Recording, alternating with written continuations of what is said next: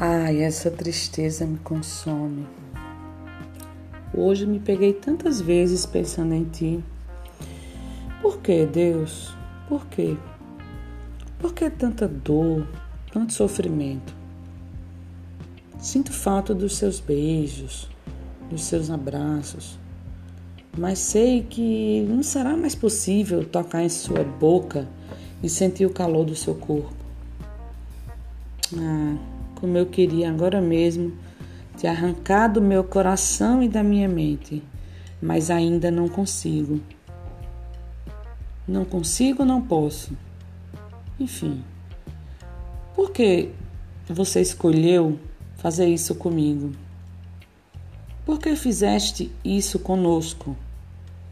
Poderíamos ter vivido algo tão bonito, mas não, preferiste me trair trair o meu amor, a minha confiança, trair tudo. Tudo aquilo que passamos juntos foi traído. Traiu cada dia, traiu cada minuto que passei vivendo por ti. E ainda me traiu com as palavras, com as ofensas, com outras mentiras. Isso sim, isso é imperdoável mentiu. Me disse que não me trairia, que não me traiu. E é isso. É isso que mais me dói, que mais me faz não conseguir te perdoar.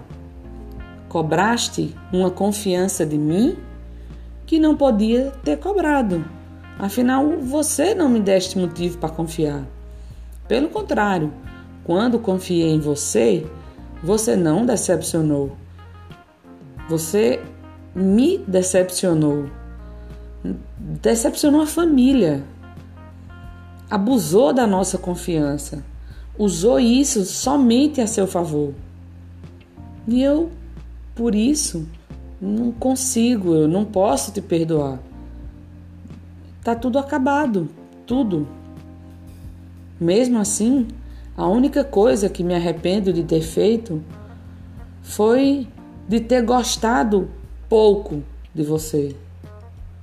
Porque hoje vejo que se eu amasse totalmente, amasse você por inteiro, talvez eu conseguisse perdoar.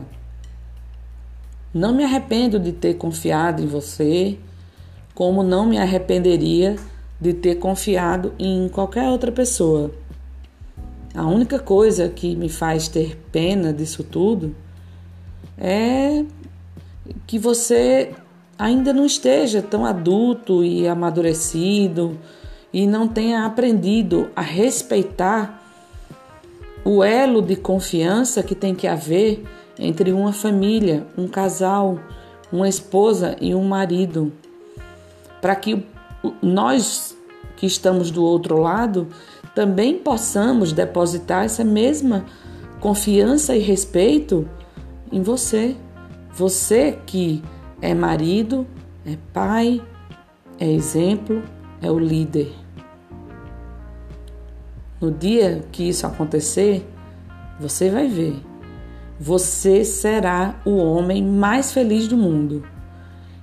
E também conseguirá fazer as outras pessoas felizes, principalmente a mulher que você amar, que você entregar o seu coração só para ela.